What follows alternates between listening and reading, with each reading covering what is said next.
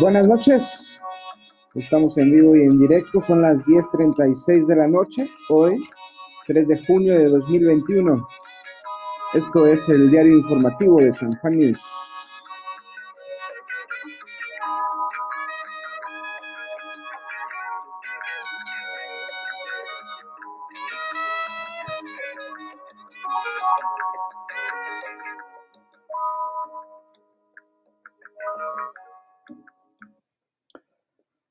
Bueno, iniciamos una vez más el diario informativo de San Juan News, el podcast que amablemente hemos preparado para ustedes esta noche, que transmitimos en vivo y que también se queda en nuestras redes sociales, que le subimos a, sobre todo a Spotify, a Facebook, en nuestro canal de Telegram también.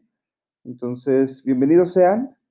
Hoy, eh, jueves ya noche lluviosa aquí en la Ciudad de México, el sur de la Ciudad de México, una noche lluviosa. Bienvenidos sean todos y tenemos mucho que contar, muchas noticias eh, que se están cocinando, que son, que están, como se, dice, como se dice en el periodismo, información en transición, en desarrollo. Y bueno, pues es que seguimos en la recta final rumbo a las elecciones intermedias de México. Eh, hay veda electoral, pero no por eso dejan de salir em, notas, eh, trascendidos, rumores, propaganda que el INE debería eh, revisar. Sí, ajá. Pero bueno, al menos eh, ya se anunció aquí en la Ciudad de México que el próximo sábado y domingo, 5 y 6 de junio, habrá ley seca.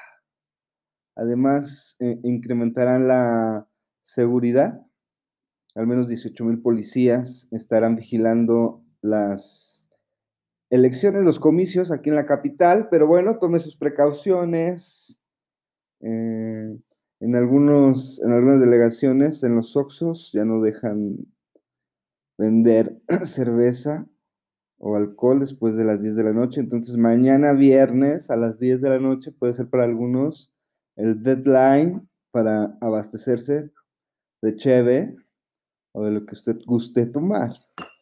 Eh, tome precauciones y vaya a votar, aunque que sea crudo, pero vaya a votar. Cumplamos con esta responsabilidad civil si usted no le gusta votar, no utilice su INE, porque su credencial del INE que la utiliza para todo le cuesta al Estado y está diseñada específicamente para votar. Entonces, si usted no vota, debería tener una sanción económica, a lo mejor, como en algunos países, simbólica de 50 a 100 pesos, pero si se le acumulan, acumulan una, dos, tres elecciones que no vota, bueno, le va a doler. O le podría doler, simbólico, pero en algunos países, en pesos mexicanos cobran 100, 150 pesos. Algunos más, hasta 600 pesos la multa. Eh, de los que no van a votar. Pero bueno, incentivemos el voto. No lleguemos a lo mejor también a esos extremos, pero votemos, seamos participativos por el que usted guste y mande, el que mejor le convenza. Y, y hagámoslo con, pues sí es una fiesta, yo lo veo como una fiesta, entonces hagámoslo con gusto o con disgusto, pero también eh, tomándole el sabor a, lo que se vive en una jornada electoral en México y más aún cómo están las cosas de, entre comillas, no, no entre comillas, divididas sí, porque políticamente y las posturas políticas ahora mismo están divididas, pero eso no nos tiene que dividir como familia, como amigos, como sociedad. Y bueno, eso a lo mejor lo hablamos más adelante. Seguimos con las noticias. Hayan con vida a Marielú Martínez Núñez, candidata a presidenta municipal de Cutzamala, Guerrero, Cutzamala del Pinzón, Guerrero. Eh, su partido, Movimiento Ciudadano, informó que Marilú y su familia habían sido privados de su libertad por un grupo armado el pasado 1 de junio. Bueno, eh, se anuncia que buena noticia, que Marilu Martínez Núñez eh, es hallada con vida y sin ningún Al, parecer, por la foto que eh, subió la fiscalía de aquel estado, Guerrero, eh, bien, sin rasguños, físicamente íntegra. Había horas antes de esta información se había comunicado también de forma oficial allá en el estado que no tenían pruebas suficientes de que estuviese secuestrada. Esa es una versión oficial que salió horas antes. Pero bueno, eh, tendríamos que echarnos un clavo exactamente qué pasó. Recordemos que eh, aquel estado eh, ah, está muy em, peligroso, porque esa es la palabra, peligroso. Y, y bueno, vemos este tipo de cosas.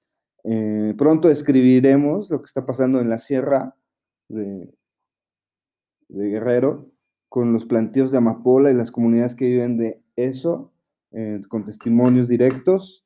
Eh, lo escribiremos si, si no pasa nada antes del fin de semana para publicarlo por allí del domingo en su portal de noticias San Juan News. Ya sabe, San Juan News. Bueno, eh, eso es en cuanto a las elecciones. Siguen los remanentes eh, sobre las encuestas que se dieron a conocer.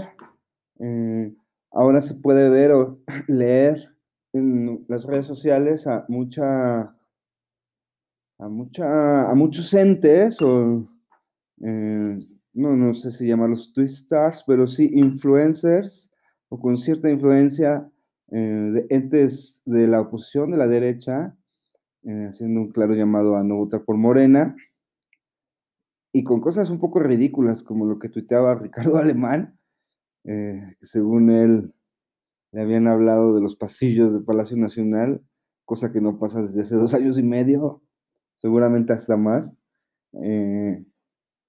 Y que le confirmaban que estaba todo listo para hacer un fraude.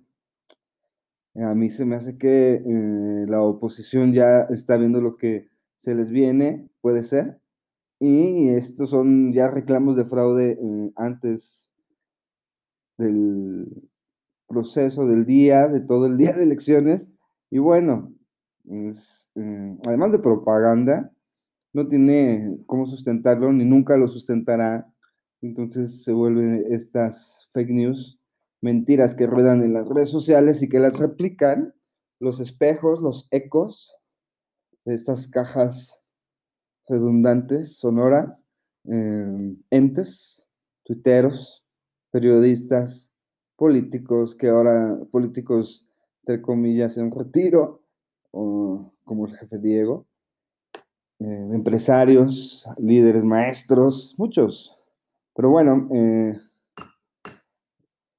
es eh, también algo que revisar y también algo que se va a publicar el sábado antes de las elecciones. Vamos a hacer una reflexión sobre qué propondríamos para tener unas elecciones, por principio, eh, dos cosas, transparentes y más honestas. Perdón, transparentes y más baratas y más honestas. No, en eso quiero entrar, en la, que sean transparentes, hay muchas cosas que no son transparentes, en el sentido de que en esta ocasión y en los procesos anteriores no se ha comprobado o se ha comprobado eh, acciones y han llegado al límite de quitar candidaturas, pero no eh, se ha medido parejo, porque muchas, con las mismas, con las mismas acusaciones, con los mismos señalamientos, con los mismos registros o no registros, eh, se tendrían que haber quitado muchas otras candidaturas de todos los partidos y no en su forma mayoritaria del partido Morena. Entonces, eso es por mencionar alguna, alguno de los entes que no son transparentes en el Instituto Nacional Electoral, antes IFE, Federal Electoral, y que después de 25 años de creado, no, no funciona como en teoría quisiéramos que funcionara. Y dos, que fuesen más baratas. Pero una de esas propuestas eh, es que no duren tanto tiempo, que duren tres semanas, como en países como Francia, Alemania y otros tantos en Europa, eh, que duren tres semanas. Eh, si hay dinero público de por medio, no necesitamos más de tres semanas de bombardeo, de espoteo, y se reducen forzosamente los gastos.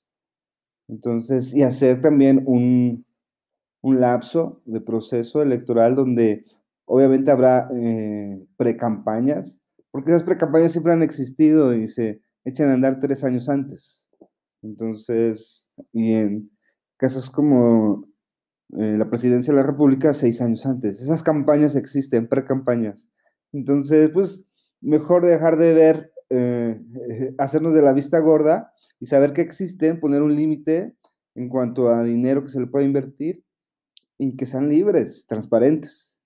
Bueno, eh, esas son, son dos a bote pronto de las propuestas de lo que podría ser un nuevo INE, una reforma en el INE, una transformación o un nuevo ente, una nueva cosa, ¿no?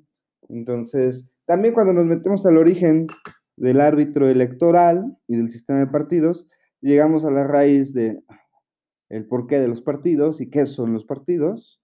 Y, bueno, tendríamos, y tendríamos que tocar eh, cuestiones un poco más concisas em, o ahondar en la ciencia política. Entonces, bueno, eh, esas son las breves de tantas que podamos eh, citar este jueves a dos días y una noche de las elecciones intermedias en México. Em, también tenemos eh, noticias de COVID. Hoy, a media tarde, el gobierno de Estados Unidos anunció que iba a donar 25 millones de vacunas a cuatro regiones del mundo, que era Centro y Sudamérica, África, el sudeste este de Asia y a sus países aliados, Canadá y México. 25 eh, millones de vacunas repartidas en estas regiones. Para México, en teoría llegarán eh, en un principio un millón, un millón de dosis de Johnson Johnson. Este, y bueno, ese fue, eh, digamos, el anuncio que queda de ver porque pues, Estados Unidos ha vacunado casi a toda su población, más de 200 vacunas aplicadas, 200 más de 200, 220 millones de vacunas aplicadas, al menos una sola dosis. Y bueno, ahora empiezan a donar. No sabemos exactamente qué implica esa donación, pero empiezan a donar de forma selectiva, tendrán alguna, algún método, metodología. Eh, del lado de lo que pasa en Venezuela, sí puede ser eh, un, poco obvio, en tanto Nicolás Maduro los llama miserables. Bueno, eh, y a África pues le tocaron 6, 7 millones de vacunas a todo un continente. Entonces, bueno, y aparte las, la bata sigue dando. Hoy se anunció que la Organización Panamericana de la Salud que se ha registrado del 1 de enero para el día de hoy, o el 1 de junio, 2 de junio, el día de hoy, este, el doble de contagios en todo lo que es las Américas, sin contar Estados Unidos, Canadá y México, es decir, en todo Centroamérica, Caribe y Sudamérica. Eh, no solo de contagios, de fallecidos, es decir, de enero para acá se duplicó. Eh, vemos cómo Argentina la está pasando ahora realmente mal. Eh, han suspendido eh, ser sedes de la Copa América, han entrado en confinamiento, han cortado conexiones con diversos países, incluido México. Entonces, incluso tuvieron, tuvieron ahí un episodio el fin de semana, establecieron un toque de queda un poco radical y las personas que salieron de fin de semana de Buenos Aires o de las ciudades no pudieron regresar a sus casas el domingo en la noche, eh, porque estaba cerrado, porque había cuarentena y no pudieron entrar. Entonces ahí ve usted a eh, varios miles de personas en sus autos eh, sin poder entrar a su ciudad porque está cerrada por pandemia eh, todo un episodio de ciencia ficción hace unos 10 años, o hasta menos. Entonces, em, y sigue la mata dando porque em, hay un caso de hongo negro, ya sabemos esta, eh, este padecimiento, enfermedad que viene de la India y en donde allá ya se eh, ya se designó como epidemia. La diferencia de la epidemia a la pandemia es que la pandemia es lo mismo que la epidemia, solo que a nivel global o mundial, y la epidemia solo aplica a una región. Bueno, en la región de allá de Cachemira, de India, recuerdo que India es muy grande, pero bueno, en la región de Cachemira y Yakarta, eh, hace unos ocho días, eh, se declaró oficialmente una epidemia a longo negro. Y bueno, en el Estado de México se detectó un caso. Y resulta que Gregorio, la persona que está internada, no le está pasando bien, al menos los últimos reportes de las 10 de la noche son 10.52. Entonces, eh, es innegable que no queremos entrar en un, en un estado de alarma. Nunca quisiéramos entrar en, ese estado, pero bueno, eh, lo que ha pasado los últimos 18 meses, eh, es momento de ponerle atención. La primera reacción del gobierno federal en voz de Hugo López Gatel ha sido decir que no es de preocupación. Entonces, agárrense. Eh, no lo sé, pero el mundo se está volviendo eh, o está experimentando Cuestiones que hasta cierto punto son normales, nada más que ahora la diferencia de forma muy rápida. Entonces, eh, esta pandemia eh, que estamos a la mitad de ella, que no sabemos si en septiembre, octubre, en el otoño que viene, regrese eh, al, hemisferio norte, o ya con todo esto de vacunas, la podamos librar mejor. Eso lo vamos a tener que ir midiendo, no tenemos una se puede hacer un pronóstico, pero no tenemos realmente ningún científico tampoco tendrá la varita mágica porque es eh, palabras de Gatel y de Fauci y del Gatel alemán y del Gatel inglés y del Gatel chino, pues todos se equivocaron, todos, Gatel y todos. Entonces, eh, y esto sigue en proceso, es un, está marcando una época. Entonces, bueno, hay que ponerle atención. Eh, por lo que se dijo ayer en la noche, em, de todas las personas que habían estado cerca de esta persona llamada Gregorio, de 41 años, de todas las personas identificadas que estaban, eh, que habían estado eh, con él, ninguna había tenido problemas. Eh, no sé si salido positivo, no, no sé, pero que informaron que ninguna había tenido o presentado síntomas o problemas. En el caso de Gregorio, lo, el último reporte, que no le está pasando bien, está en estado grave. Bueno, en, estado, déjenme exactamente les digo, no quiero poner palabras médicas que no son mías. Eh, está en terapia intensiva, está en observación y está en estado estable sin descartar alguna complicación. Bueno, también no seamos, en este tipo de casos no hay que ser morbosos, todo lo contrario. Pero eh, radar con el hongo negro, que ya está en el Estado de México y posiblemente ya está en otros lugares del país, se había anunciado hace unos días que ya estaba presente en 60 países. Entonces, si a mí me preguntan, si me hacen la pregunta, oye, el hongo negro, ¿qué onda en comparación o con lo que ya tenemos o lo que ya vivimos de COVID? ¿Tú cómo lo ves? Pues yo diría, así, a bote pronto, que pensando que podría pasar lo de COVID, pues en un mes o dos meses o tres meses, la Organización Mundial de la Salud se estaría enfrentando con una nueva declaratoria o no de una pandemia. Entonces, eh, estemos, estemos atentos a, esos números, a, esos números en, y esas, a esos casos.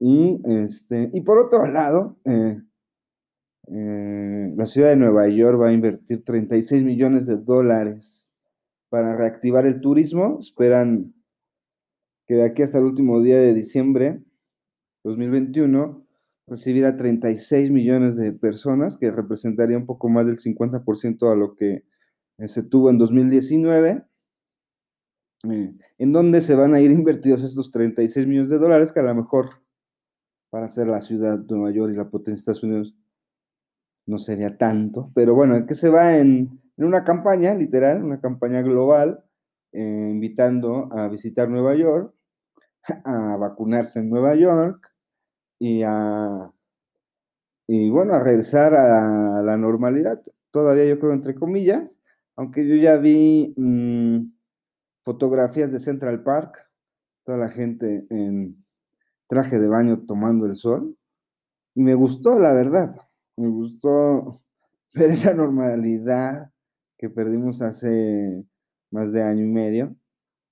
Y hasta cierto punto se lo, lo vi anormal. Pero bueno, nos tenemos que empezar a acostumbrar a no usar cubrebocas, cuando en algún momento fue todo una discusión que también dividió familias y amigos y amigos de la escuela y bueno, vecinos, vecinos en el mercado. Unos tenían un punto, otros otro punto. Entonces, los que han estado por un año con tapabocas, cubrebocas, que de repente vean que todo el mundo está normal, mm, eh, quiero ver su, primera impresión, me gustaría verla. Eh, y es algo que también hay que retomar. Eh, se han presentado de forma repetitiva o de forma, o han aumentado, para decirlo así, cosas como raras que no, que no, que sabíamos que existía, que estaban ahí, que a veces leíamos una nota, pero que ahora eh, vemos que cada vez más personas salen a decir que tienen problemas mentales, que tienen depresión, ansiedad, y no es que salgan a decirlo, es que lo tienen y que se reflejan en otras enfermedades. Entonces, eh, es un, eh, eh, es un tema a, observar un poco más de cerca, a preguntar con especialistas y también a caminar las calles y sentir a la sociedad, a nuestros vecinos, a la gente, cómo está sintiendo este regreso, cómo ve, se puede decir, la luz al final del túnel o no. O esto todavía está para, para que no nos confiemos, que yo creo que es así. Entonces, eh, hoy también en la tarde, tarde-noche, la Organización Mundial de la Salud aseguró que no es prioridad vacunar a niños en este momento. Desde un principio nos habían explicado que los niños eran los que menos riesgo tenían. Esto en cuanto a números, aunque sí se han presentado casos, claro que sí, de fallecimientos de menores de 12 años, de niños de 6, 7 años. Y que bueno, eh, también son cuestiones que hay que seguir investigando exactamente por qué, a quién, sí, cómo da, eh, cómo puede reaccionar los niños a la vacuna. El por qué se está reservando todavía a estos es, eh, en teoría, en la primera hipótesis es de que ellos resisten más, pero bueno, queremos o tendremos que ver los, los números, que a veces eh, entre que no son fidedignos, en que se están armando, rearmando y cada vez rearmando, y no solo en México, en Estados Unidos y en Alemania y en Reino Unido, han eh, cambiado no una ni dos, varias veces la forma en cómo registran, cuentan o cuentan o dan el discurso de cómo cuentan eh, los números de la pandemia. Eso va a dar para, seguramente para tesis doctorales y libros muy chonchos dentro de unos años. Bueno, hacemos un paréntesis rapidísimo para no dejar el, tema que hemos estado siguiendo de cerca. Francisco Javier García Cabeza de Vaca pagó 100 mil pesos para evitar su aprehensión. Eso fue lo que costó la suspensión provisional que eh, le fue otorgada hace unos días para evitar su detención, al menos hasta el 7 de junio. Todo hay que citarlo. El próximo lunes, eh, después de las elecciones, eh, se sabrá si esta suspensión provisional se mantiene, se puede hacer hasta una suspensión definitiva o no, que a mí eh, por lo que yo veo va a ser la segunda opción.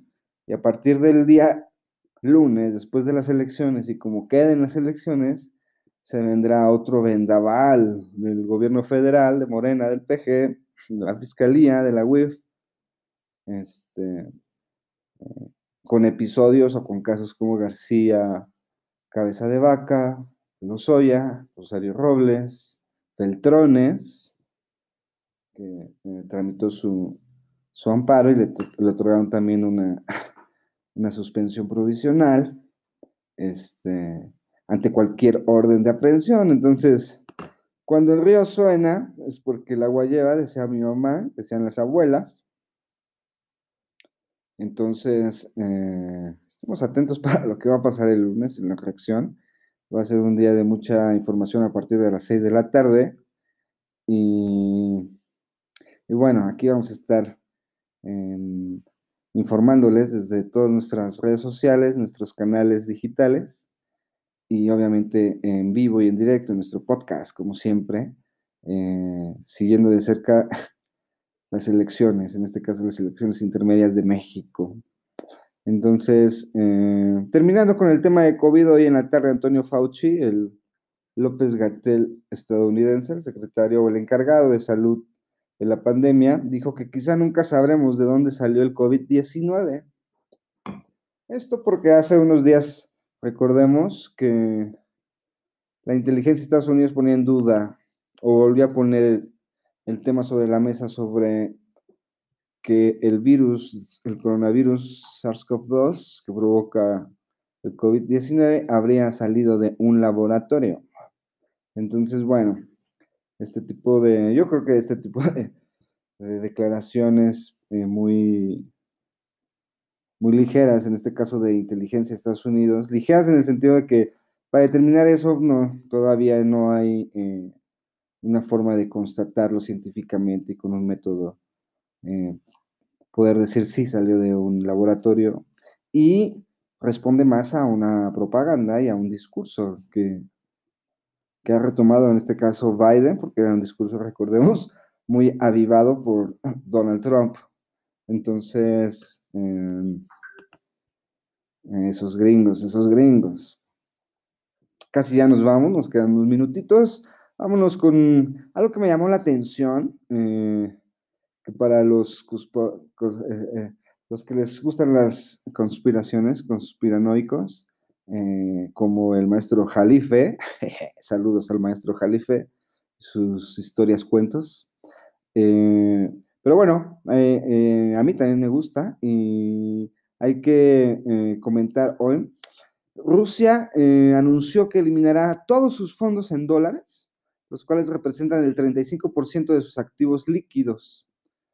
El gobierno de Pekín señaló que los cambiará por, perdón, el, gobierno de Moscú eh, informó que los cambiará por euros, yuanes chinos y oro, u oro. Entonces, eh, son alrededor de 115 mil millones de dólares, lo que informó hoy el Kremlin. Y bueno, eh, es una jugada propagandística, claro, pero también estratégica, porque de llevarse a cabo eh, sería muy importante o clave en cuánto tiempo se llevaría a cabo y eso marcaría el ritmo de la geopolítica y de la política económica mundial, porque obviamente esto causaría reacciones no gratas de parte de Estados Unidos, reacciones oportunistas probablemente de China y alguna radicalización de Rusia en cuanto a los temas pendientes que tiene con Estados Unidos. Recordemos que pronto también se reúnen Vladimir Putin la siguiente semana y Joe Biden. Entonces, bueno, esa, esa reunión hay que seguirla también de cerca, que se las tendremos, eh, se las tendremos a detalle. Y bueno, cerramos. Eh, estamos a 30 segunditos de terminar. Hoy fue el Día Mundial de la Bicicleta. Comentemos el uso de la bicicleta, por favor es el futuro para movernos. Buenas noches y siga informándose con el diario de San Juan News.